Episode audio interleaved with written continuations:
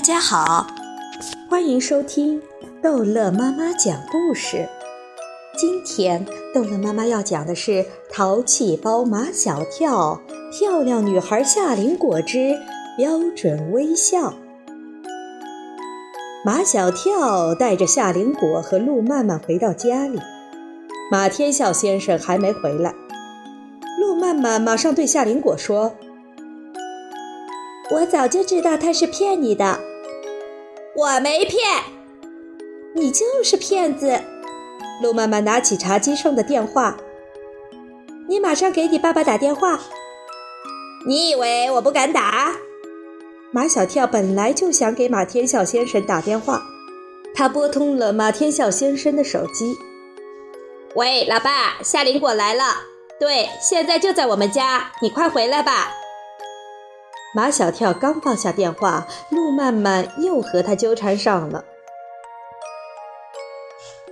马小跳，为什么只说夏林果来了，不说我来了？你什么意思呀？没什么意思。马小跳现在就想气气路曼曼。我老爸想见的是夏林果，不是你。难道你也想让我老爸照着你的样子设计一个中国娃娃？马小跳把路曼曼气得说不出话来了。过了好一会儿，他才说出一句话：“马小跳，我要喝水。”马小跳指了指放在饭厅里的饮水机：“水在那儿，自己倒。”“我要你给我倒。”“难道你没有长手吗？”“我是客人。”“什么客人呀？”马小跳用一个手指刮着脸，请来的人才叫客人。我请你来了吗？你，路曼曼咬牙切齿，恨不得把马小跳吃了。马小跳也咬牙切齿，恨不得把路曼曼吃了。一直在一旁惊恐地看着他们吵架的安吉尔，赶紧去倒了一杯水给路曼曼端过去。路曼曼，你喝水吧。我不喝，我要马小跳给我倒。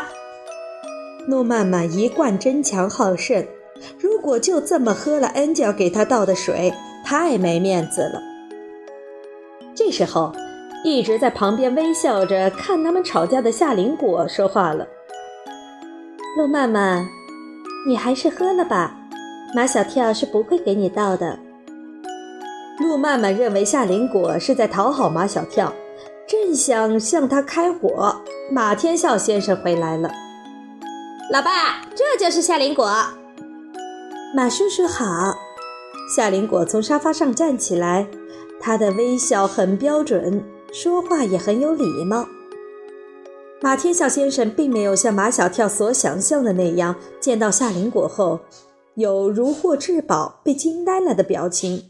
相反，隐隐约约的还有一点点失望。当然，这只有马小跳才看得出来。马天笑先生的目光很快地从夏林果身上移开，盯住了陆曼曼。陆曼曼正生马小跳的气，气鼓鼓的样子，脸蛋儿鼓鼓的，眼睛鼓鼓的，小嘴儿鼓鼓的，在马天笑先生的眼睛里，这样子。很好玩儿。我知道你就是陆曼曼，我经常替马小跳说起你。陆曼曼狠狠地瞪了一眼马小跳，又朝夏林果翻翻白眼，这才摆出一副公事公办的面孔，说：“马叔叔，今天我和夏林果来，是向你证实一件事情。什么事情？”路曼曼又瞪一眼马小跳：“你是不是要照着夏林果的样子设计一个中国娃娃？八字还没一撇的事情，怎么能到处去说呢？马小跳的这个坏毛病什么时候能改？”见马小跳拼命地朝自己挤眉弄眼，马天笑先生还是准备给儿子留点面子，是有这种想法。只是一种想法，但是还没有定下来，是不是？马天笑先生早就知道陆曼曼是个聪明的女孩子，但是没有想到她是这样聪明，简直就是一个小精怪。就在那一刹那，马天笑先生动了用陆曼曼这种小精怪形象设计中国娃娃的念头。见马天笑先生走神了，马小跳和路曼曼干上了。我爸爸今天见到了夏林果，马上就会照着夏林果的样子设计出一个中国娃娃，是不是，老爸？哦，马天笑先生回过神来，他看看夏林果，他脸上还是那种标准的微笑，他心里遗憾：这么漂亮的女孩子，为什么只有一种表情呢？等路曼曼和夏林果走了以后。马小跳迫不及待地问马天笑先生：“老爸，你觉得夏林果怎么样？是不是很漂亮？”“她是很漂亮，可是她脸上怎么只有一种表情？”“她平时不是这样的。”马小跳也觉得今天夏林果在他们家的表现有点反常。他是不是太想你照着他的样子来设计中国娃娃，才故意做出这种表情的？一定是这样的。